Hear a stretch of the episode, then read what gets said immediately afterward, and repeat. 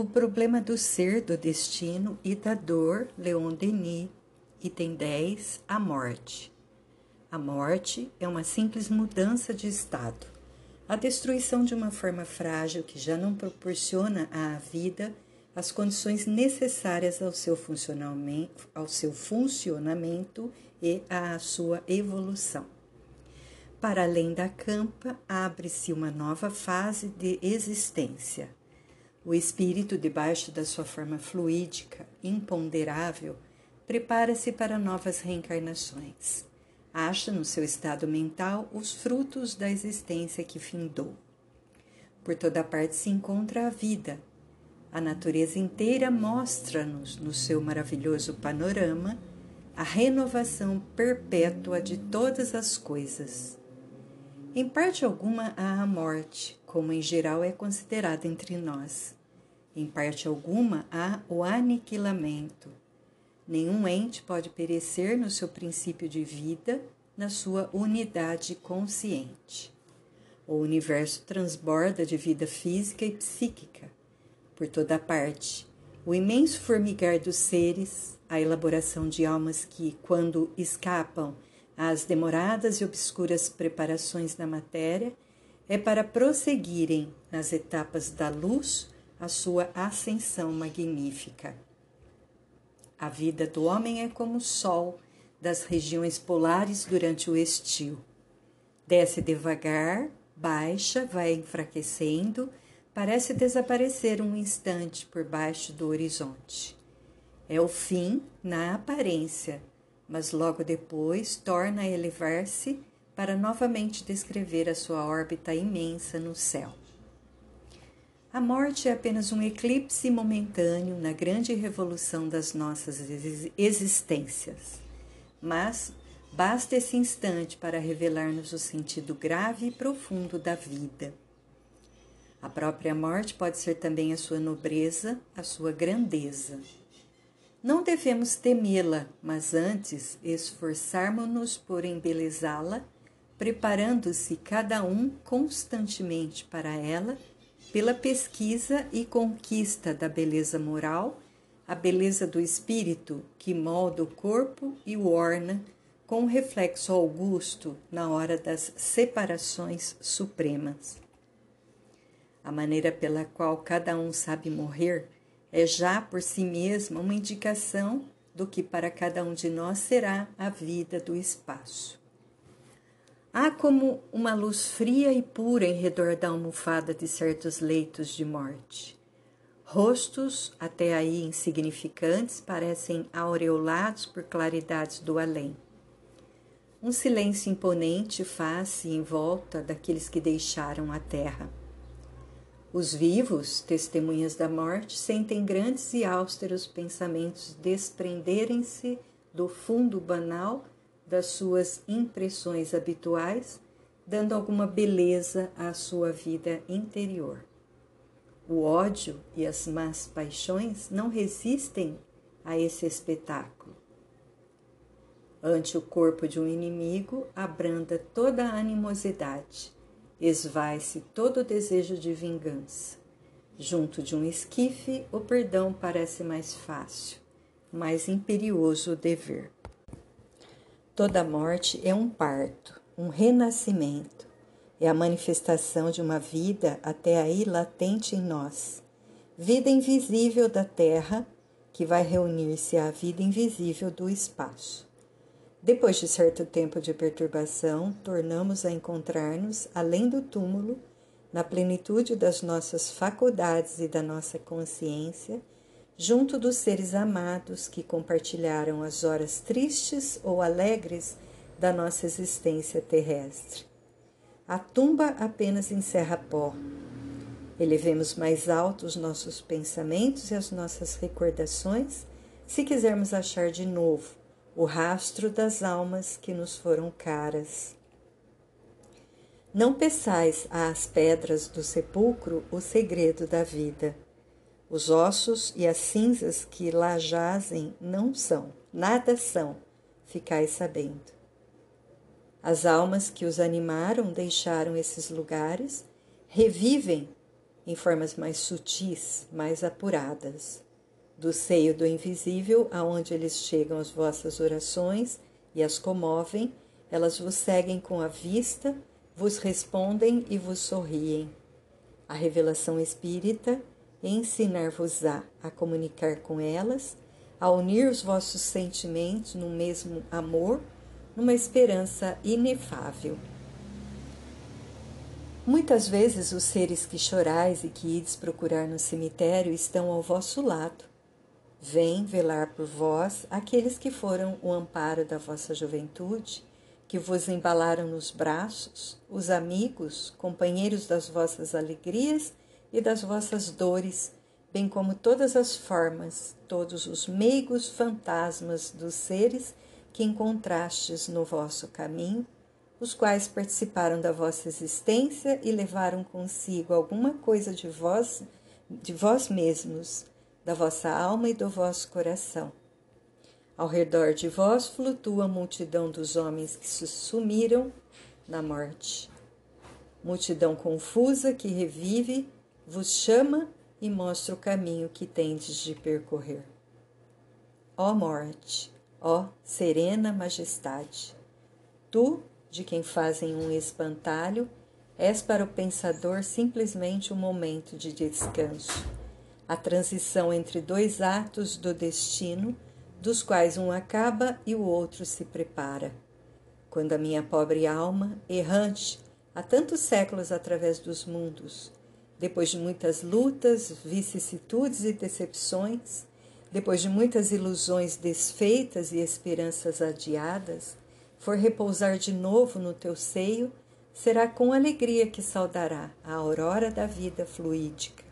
Será com ebriedade que se elevará do pó terrestre através dos espaços insondáveis, em direção àqueles a quem amou neste mundo e que a esperam. Para a maior parte dos homens, a morte continua a ser o grande mistério o sombrio problema que ninguém ousa olhar de frente. Para nós, ela é a hora bendita em que o corpo cansado volve à grande natureza para deixar a psique, sua prisioneira, livre passagem para a pátria eterna. Essa pátria é a imensidade radiosa, cheia de sóis e de esferas. Junto deles, como há de parecer raquítica, a nossa pobre terra. O infinito envolve-a por todos os lados, o infinito na extensão e o infinito na duração. Eis o que se nos depara, quer se trate da alma, quer se trate do universo. Assim como cada uma das nossas existências tem o seu tempo e há de desaparecer para dar lugar a outra vida assim também cada um dos mundos semeados no espaço há de morrer para dar lugar a outros mundos mais perfeitos. Dia virá em que a vida humana se extinguirá no globo esfriado.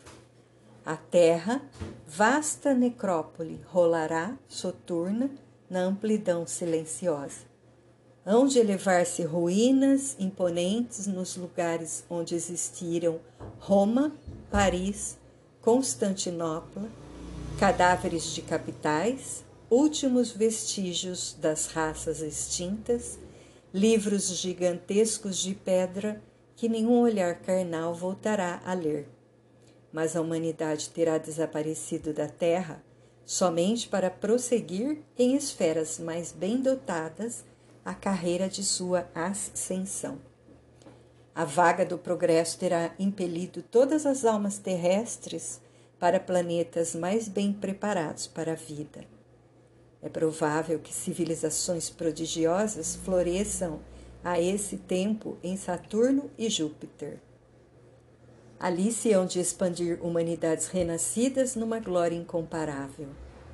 Lá é o lugar futuro dos seres humanos, o seu novo campo de ação os sítios abençoados onde lhes será dado continuarem a amar e trabalhar para o seu aperfeiçoamento. No meio de seus trabalhos, a triste lembrança da terra virá talvez perseguir ainda esses espíritos, mas das alturas atingidas, a memória das dores sofridas, das provas suportadas, será apenas um estimulante para se elevarem a maiores alturas. Em vão, a evocação do passado lhes fará surgir à vista os espectros de carne, os tristes despojos que jazem nas sepulturas terrestres.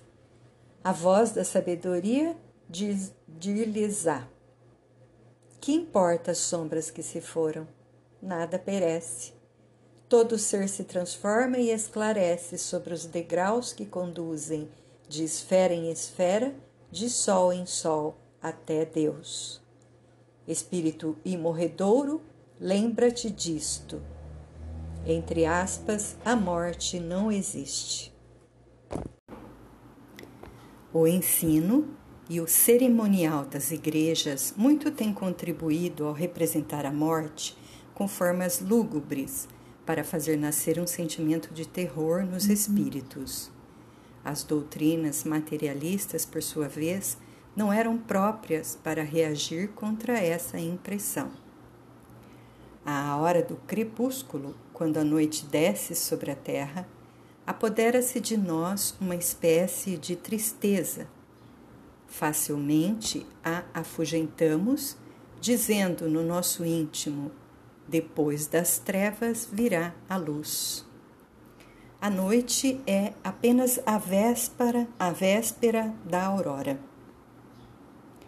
Quando acaba o verão e o inverno taciturno sucede ao deslumbramento da natureza, consolamo-nos com o pensamento das florescências futuras. Por que existe, pois, o medo da morte? A ansiedade pungente com relação a um ato que não é o fim de coisa alguma? É quase sempre porque a morte nos parece a perda, a privação súbita de tudo o que fazia nossa alegria. O espiritualista sabe que não é assim. A morte é para ele a entrada num modo de vida mais rico de impressões e de sensações. Não somente não ficamos privados das riquezas espirituais, como também estas aumentam com recursos tanto mais extensos e variados quanto a alma se tiver preparado melhor para gozá-los. A morte nem sequer nos, prisa, nos priva das coisas deste mundo. Continuaremos a ver aquele a quem amamos e deixamos atrás de nós.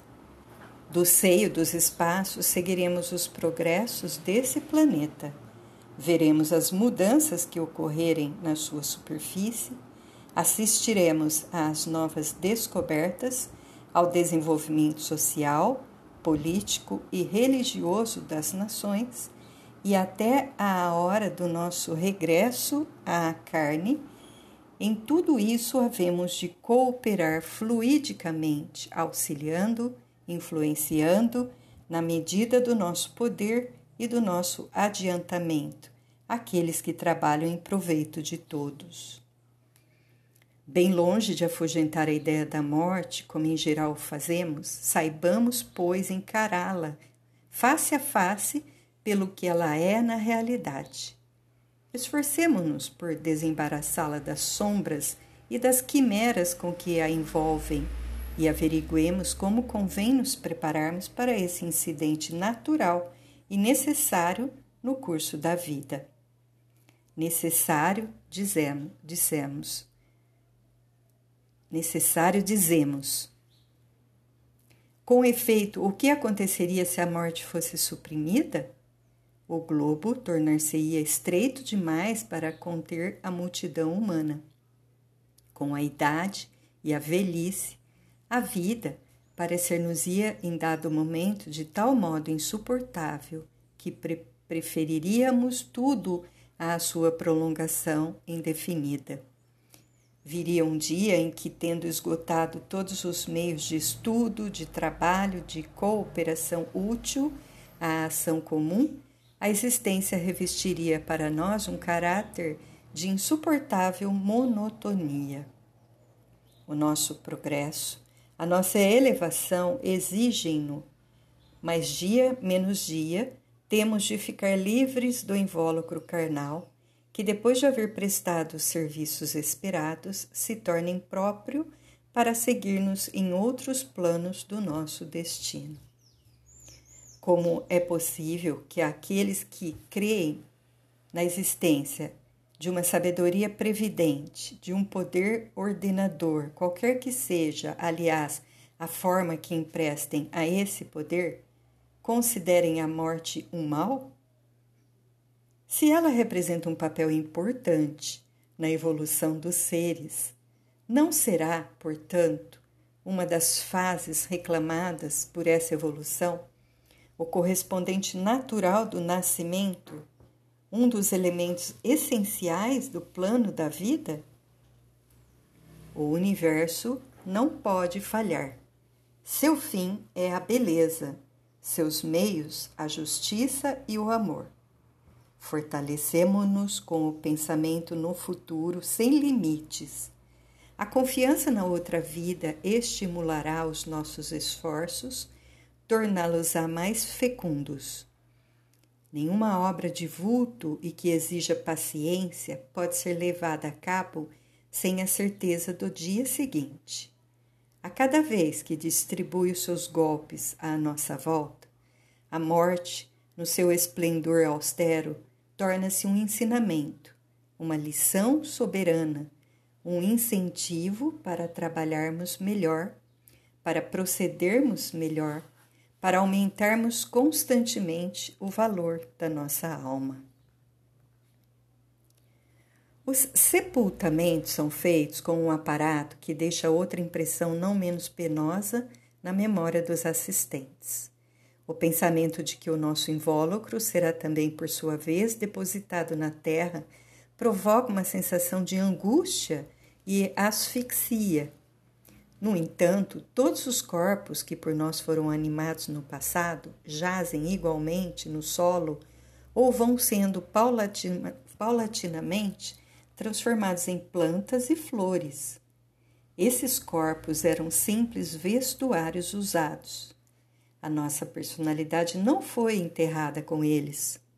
Pouco nos importa hoje o que deles foi feito. Por que havemos então de nos preocupar mais com a sorte do último do que com a dos outros? Sócrates respondia com just, justeza aos seus amigos que lhe perguntavam como queria ser enterrado. Entre aspas, enterrai-me como quiserdes, se puderdes apoderar-vos de mim. Inúmeras vezes a imaginação do homem povoa as regiões do além de criações assustadoras que se tornam horripilantes para ele. Certas igrejas ensinam ainda que as condições boas ou más da vida futura são definitivas irrevogavelmente determinadas por ocasião da morte, e essa afirmação perturba a existência de muitos crentes. Outros temem o insulamento, o abandono no seio dos espaços. A revelação dos Espíritos vem pôr termo a todas essas apreensões. Trazem-nos sobre a vida de além-túmulo indicações exatas. Dissipa a incerteza cruel e o temor do desconhecido que nos atribulam. A morte, diz-nos ela, em nada muda a nossa natureza espiritual, os nossos caracteres, o que constitui o nosso verdadeiro eu. Apenas nos torna mais livres, dota-nos de uma liberdade cuja extensão se mede pelo nosso grau de adiantamento. Tanto de um lado quanto do outro, temos a possibilidade de fazer o bem ou o mal, a facilidade de adiantar-nos, de progredir, de reformar-nos. Por toda parte reinam as mesmas leis, as mesmas harmonias, as mesmas potências divinas. Nada é irrevogável. O amor que nos chama a esse mundo atrai-nos mais tarde para outro, mas em todos os lugares, amigos protetores, arrimos, esperam-nos. Ao passo que neste mundo choramos a partida de um dos nossos, como se ele fosse perder-se no nada. Acima de nós, seres etéreos glorificam a sua chegada à luz da mesma forma que nós nos regozijamos com a chegada de uma criancinha, cuja alma vem, de novo, desabrochar para a vida terrestre. Os mortos são os vivos do céu. Muitas pessoas temem a morte por causa dos sofrimentos físicos que a acompanham. Sofremos, é verdade, na doença que acaba pela morte, mas sofremos também nas doenças de que nos curamos. No instante da morte, dizem-nos os espíritos, quase nunca há dor. Morre-se como se adormece. Essa opinião é confirmada por todos aqueles a quem a profissão e o dever chamam frequentes vezes para a cabeceira dos moribundos.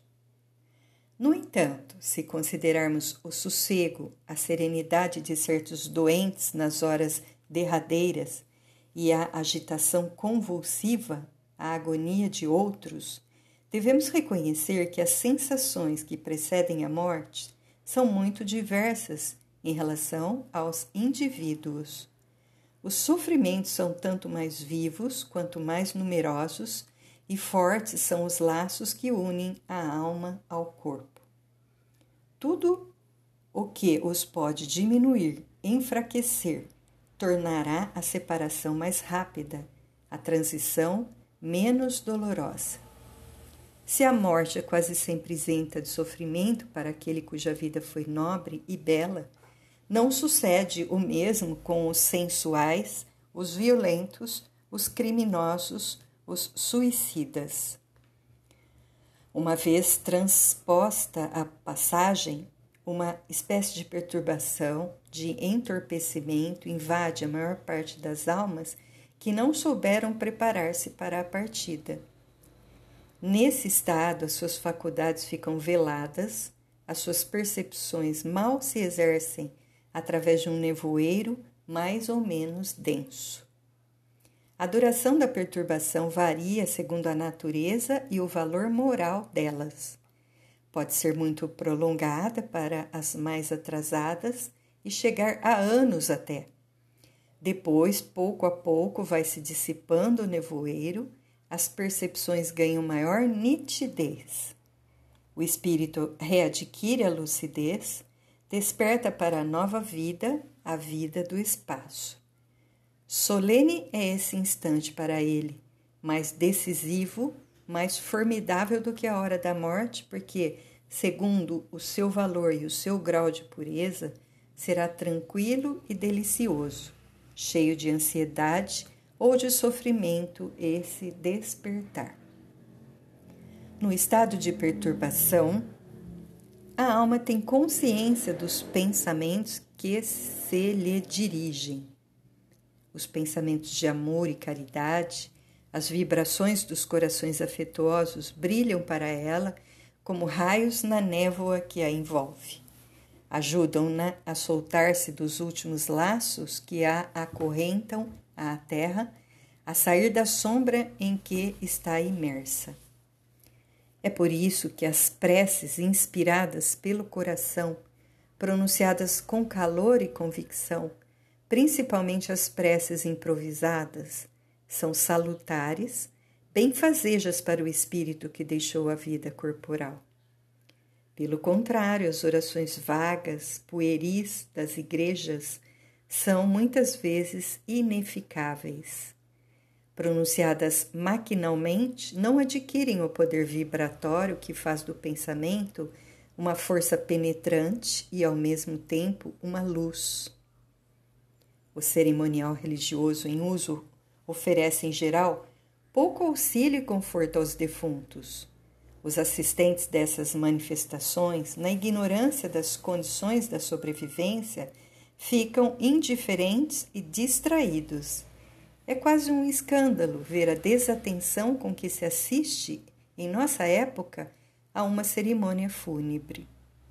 A atitude dos assistentes, a falta de recolhimento, as conversas banais trocadas durante o funeral, tudo causa penosa impressão. Bem poucos, dos que formam o acompanhamento pensam no defunto e consideram como dever projetar para ele um pensamento afetuoso. As preces fervorosas dos amigos, dos parentes, são muito mais eficazes para o espírito do morto do que as manifestações do culto mais pomposo. Não é, contudo, conveniente nos entregarmos desmedidamente à dor da separação. As saudades da partida são, de certo, legítimas e as lágrimas sinceras são sagradas, mas quando demasiado violentas, essas manifestações de pesar entristecem e desanimam aquele a quem se dirigem e muitas vezes testemunha delas. Em vez de lhe facilitarem o voo para o espaço, retém-no nos lugares onde sofreu e onde ainda não estão aqueles que lhe são caros. Pergunta-se às vezes o que se deve pensar das mortes prematuras, das mortes acidentais, das catástrofes, que de um golpe destroem numerosas existências humanas. Como conciliar esses fatos com a ideia de plano, de providência, de harmonia universal? E se deixa voluntariamente a vida por um ato de desespero, que sucede? Qual é a sorte dos suicidas? As existências interrompidas prematuramente por causa de acidentes chegaram ao seu termo previsto. São, em geral, complementares de existências anteriores, truncadas por causa de abusos ou excessos. Quando, em consequência de hábitos desregrados, se gastaram os recursos vitais antes da hora marcada pela natureza, tem-se de voltar a perfazer numa existência mais curta o lapso de tempo que a existência precedente devia ter normalmente preenchido. Sucede que os seres humanos passíveis dessa reparação se reúnem num ponto pela força do destino para sofrerem, numa morte trágica, as consequências de atos que têm relação com o passado anterior ao nascimento. Daí as mortes coletivas, as catástrofes que lançam no mundo um aviso. Aqueles que assim partem acabaram o tempo que tinham de viver e vão preparar-se para existências melhores. Quanto aos suicidas, a perturbação em que a morte os imerge é profunda, penosa, dolorosa. A angústia os agrilhoa e segue até a sua reencarnação ulterior. O seu gesto criminoso causa ao corpo fluídico um abalo violento e prolongado que se transmitirá ao organismo carnal pelo renascimento. A maior parte deles volta enferma à terra. Estando no suicida em toda a sua força a vida, o ato brutal que a despedaça produzirá longas repercussões no seu estado vibratório e determinará afecções nervosas nas suas futuras vidas terrestres. O suicida procurou nada e o esquecimento de todas as coisas, mas vai, ao contrário, encontrar-se em face de sua consciência, na qual fica gravada para todo sempre a recordação lamentável da sua deserção do combate da vida. A prova mais dura, o sofrimento mais cruel que haja na terra, é preferível à recriminação perpétua da alma à vergonha de já não se poder prezar. A destruição violenta de recursos físicos que podiam ser-lhes úteis ainda e até fecundos não livra o suicida das provações a que quis fugir, porque lhe será necessário reatar a cadeia quebrada das suas existências e com ela tornar a achar a série inevitável das provas agravadas por atos e consequências que ele mesmo causou. Os motivos de suicídio são de ordem passageira e humana. As razões de viver são de ordem eterna e sobre-humana. A vida, resultado de um passado completo, instrumento de futuro é para cada um de nós o que deve ser na balança infalível do destino. Aceitemos com coragem suas vicissitudes, que são outros tantos remédios para as nossas imperfeições, e saibamos esperar com paciência a hora fixada pela lei equitativa para termo da nossa permanência na Terra. O conhecimento que nos tiver sido possível adquirir das condições da vida futura exerce grande influência em nossos últimos momentos. Dá-nos mais segurança, abrevia a separação da alma. Para nos prepararmos com proveito para a vida do além, é preciso não somente estarmos convencidos da sua realidade, mas também lhe compreender as leis, ver com o pensamento as vantagens e as consequências dos nossos esforços para o ideal moral. Os nossos estudos psíquicos, as relações estabelecidas durante a vida com o mundo invisível, as nossas aspirações às formas de existência mais elevadas, desenvolvem as nossas faculdades latentes e quando chega a hora definitiva, como se encontra já em parte efetuada a separação do corpo, a perturbação pouco dura. O espírito reconhece-se quase logo. Tudo que vê lhe é familiar. Adapta-se sem esforço e sem emoção às condições do novo meio. Quando se aproxima a hora derradeira, os moribundos entram muitas vezes na posse dos seus sentidos psíquicos e percebem os seres e as coisas do invisível. Numerosos são os exemplos.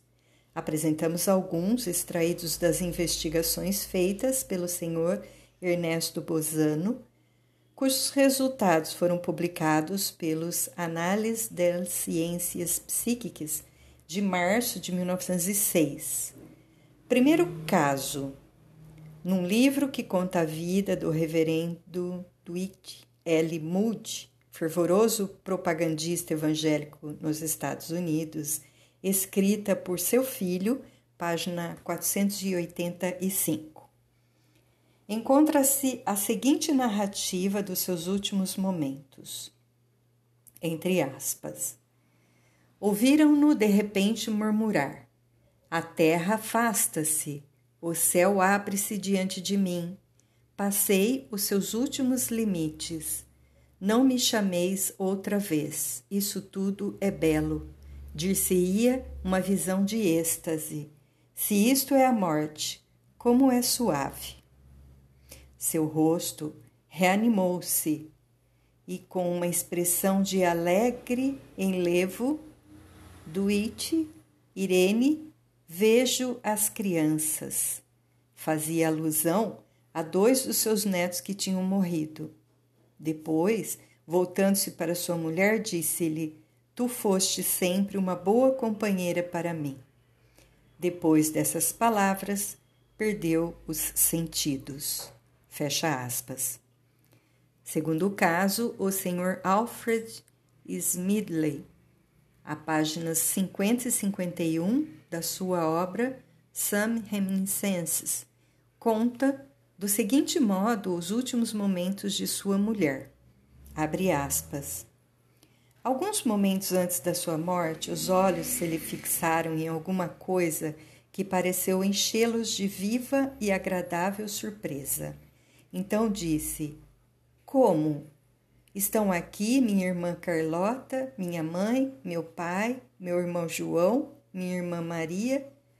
Agora trazem-me também Bessie Hip. Estão todos aqui. Oh, como isto é belo! Como isto é belo! Não os estás vendo? Não, minha querida, respondi, e muito sinto. Então, não os podes ver? repetiu a doente com surpresa. Não obstante, todos estão aqui vieram para me levar com eles. Uma parte da nossa família já atravessou o grande mar e não tardaremos a achar-nos todos reunidos na nova mansão celeste. Acrescentarei aqui que Bess Hip tinha sido uma criança muito fiel, muito afeiçoada à nossa família e que sempre tivera por minha mulher particular estima. Depois dessa visão estática, a doente ficou algum tempo como exausta. Finalmente, voltando fixamente a vista para o céu e erguendo os braços, expirou. Fecha aspas. Terceiro caso. O Dr. Paul Edwards, Edwards escrevia em abril de 1903 ao diretor da Lice de Londres, Light, abre aspas, Aí, por volta do ano de 1887, quando eu habitava uma cidade da Califórnia, fui chamado para junto da cabeceira de uma amiga a quem dedicava grande estima e que se achava na hora extrema em consequência de uma doença do peito. Toda a gente sabia que essa mulher pura e nobre, mãe exemplar, estava votada à morte iminente. Ela acabou também por assim o compreender e quis então preparar-se para o grande momento. Tendo mandado vir os filhos para junto do leito, beijava ora um, ora outro, mandando-os depois retirar. O marido aproximou-se por último para dar-lhe e receber o adeus supremo. Achou-a na plena posse das suas faculdades intelectuais ela começou a dizer: Newton era o nome do marido. Não chores, porque eu não sofro e tenho a alma pronta e serena. Amei-te na terra. Continuarei a amar-te depois de partir. É meu intento vir até ti, se me for possível. Se não puder, velarei do céu por ti, por meus filhos, esperando a tua vinda. Agora o meu mais vivo desejo é ir-me embora. Três pontinhos. Avisto algumas sombras que se agitam em volta de nós. Três pontinhos. Todas vestidas de branco. Ouço uma melodia deliciosa. Oh, aí está a minha sede. Está perto de mim e sabe perfeitamente quem eu sou. Sedie era uma filhinha que ela perdera havia dez anos. Cici, disse-lhe o marido, minha Cici, não vês que estás sonhando?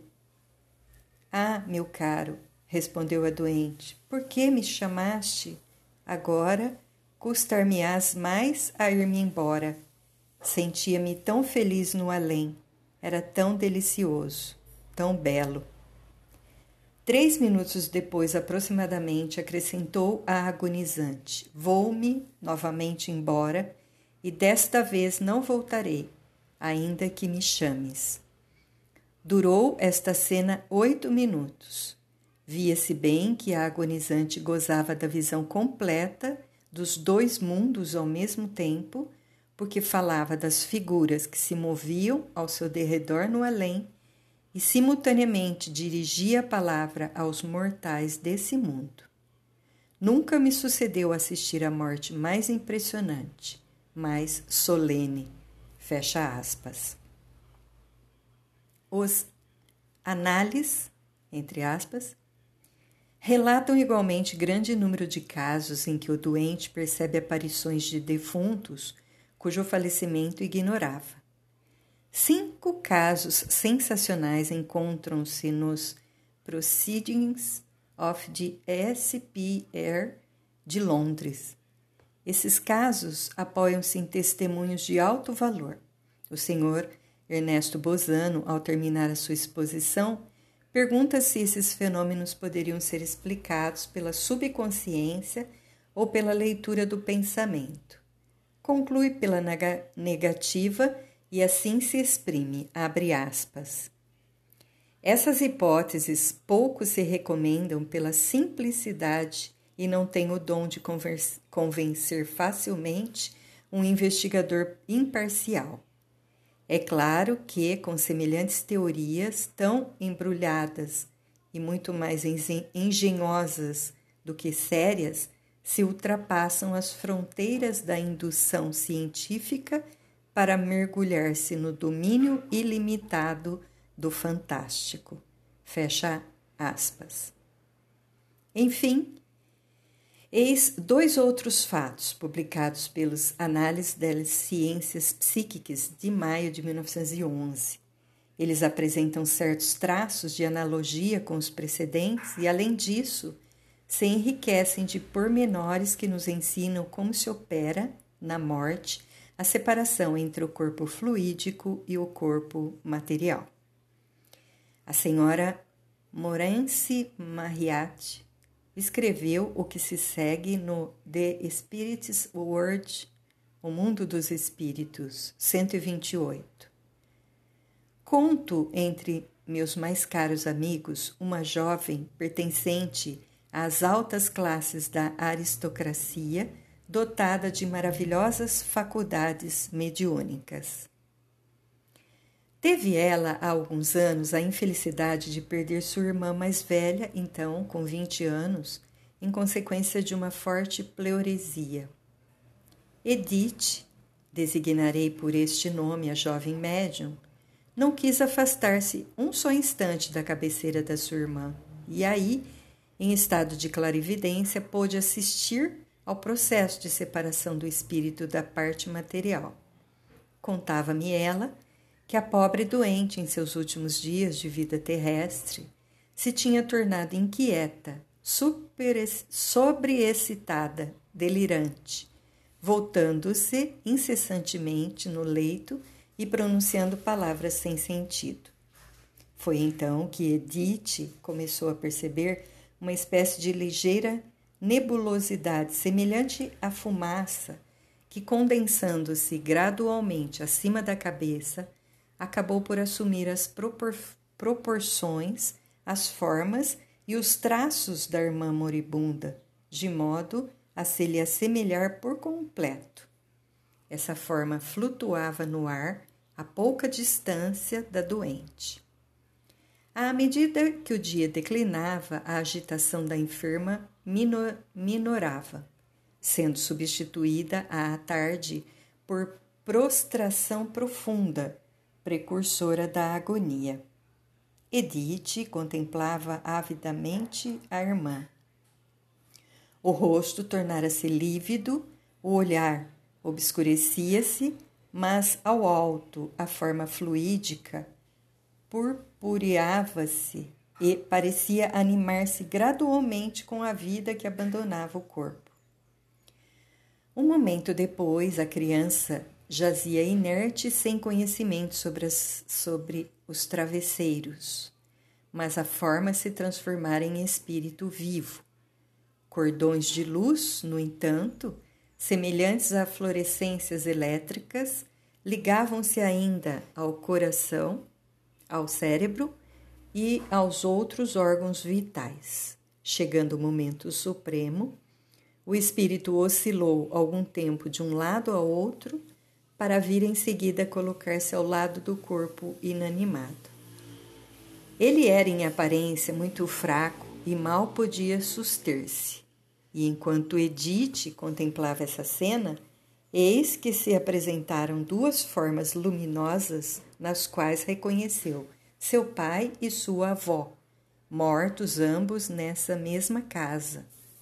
Aproximaram-se do espírito recém-nascido, sustentaram-no afetuosamente e o abraçaram. Depois, arrancaram-lhe os cordões de luz que o ligavam ainda ao corpo e, apertando-os sempre nos braços, dirigiram-se à janela e desapareceram. Fecha aspas. W. Staton Moses, pastor da Igreja Anglicana e um dos mais célebres médiums de nossa época, publicou em Light. Abre aspas. Tive recentemente, pela primeira vez na vida, a ocasião de estudar os processos de transição do espírito. Aprendi tantas coisas dessa experiência que me louvo por ser útil a outros contando o que vi. três pontinhos. Trata-se de um próximo parente meu de quase 80 anos. Eu tinha percebido, por certos sintomas, que seu fim estava próximo e corri a preencher meu triste e último dever. Graças a meus sentidos espirituais, podia verificar que em torno e acima de seu corpo se formava a aura nebulosa com o qual o espírito devia preparar seu corpo espiritual. E percebia que ela ia aumentando de volume e densidade, posto que submetida a maiores ou menores variações, segundo as oscilações experimentadas na vitalidade do moribundo. Pude assim notar que, por vezes, um alimento leve tomado pelo doente ou uma influência magnética desprendida por pessoa que dele se aproximasse tinha como resultado avivar momentaneamente o corpo. A aura parecia, pois, continuamente, em fluxo e refluxo, Assisti a esse espetáculo durante doze dias e doze noites. E embora ao sétimo dia já o corpo tivesse dado sinais de sua iminente dissolução, a flutuação da vitalidade espiritual em via de exteriorização persistia. Pelo contrário, a cor da aura tinha mudado. Esta última tomava, além disso, formas cada vez mais definidas à medida que a hora da libertação se aproximava para o espírito. 24 horas somente antes da morte, quando o corpo jazia inerte, foi que o processo de libertação progrediu. No momento supremo, vi aparecer formas de, entre aspas, espíritos guardiães que se chegaram ao moribundo e sem nenhum esforço separaram o espírito do corpo consumido.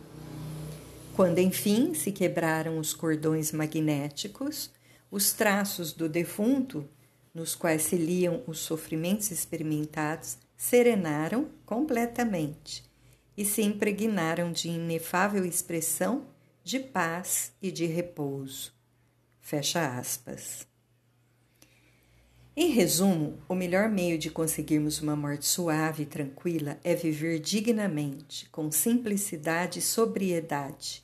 É viver uma vida sem vícios nem fraquezas, desapegando-nos antecipadamente de tudo o que nos liga à matéria, idealizando a nossa existência, povoando-a de pensamentos elevados e ações nobres. Sucede o mesmo com as condições boas ou ruins da vida de além-túmulo. Dependem também unicamente da maneira pela qual desenvolvemos as nossas tendências, os nossos apetites, os nossos desejos. É na atualidade que precisamos preparar-nos, agir, reformar-nos e não no momento em que se aproxima o fim terrestre. Seria pueril acreditarmos que a nossa situação futura depende de certas formalidades mais ou menos bem cumpridas à hora da partida. É a nossa vida inteira que responde pela vida futura. Uma e outra se ligam estreitamente, formam uma série de causas e efeitos que a morte não interrompe. Não é menos importante dissipar as quimeras que preocupam certos cérebros a respeito dos lugares reservados às almas depois da morte para as atormentar. Aquele que cuidou do nosso nascimento, colocando-nos ao virmos ao mundo, em braços amantes, estendidos para nos receberem, reserva-nos também afeições para nossa chegada ao além expulsemos para longe de nós os terrores vão, vãos, as visões infernais, as beatitudes ilusórias. O futuro, como o presente, é a atividade, o trabalho, é a conquista de novos postos. Tenhamos confiança na bondade de Deus, no amor que Ele tem às suas criaturas e avancemos com firmeza no coração para o alvo que a todos ele marcou. Além da campa, o único juiz, o único algoz que temos é a nossa própria consciência. Livre dos estorvos terrestres, adquire ela um grau de acuidade para nós difícil de compreender.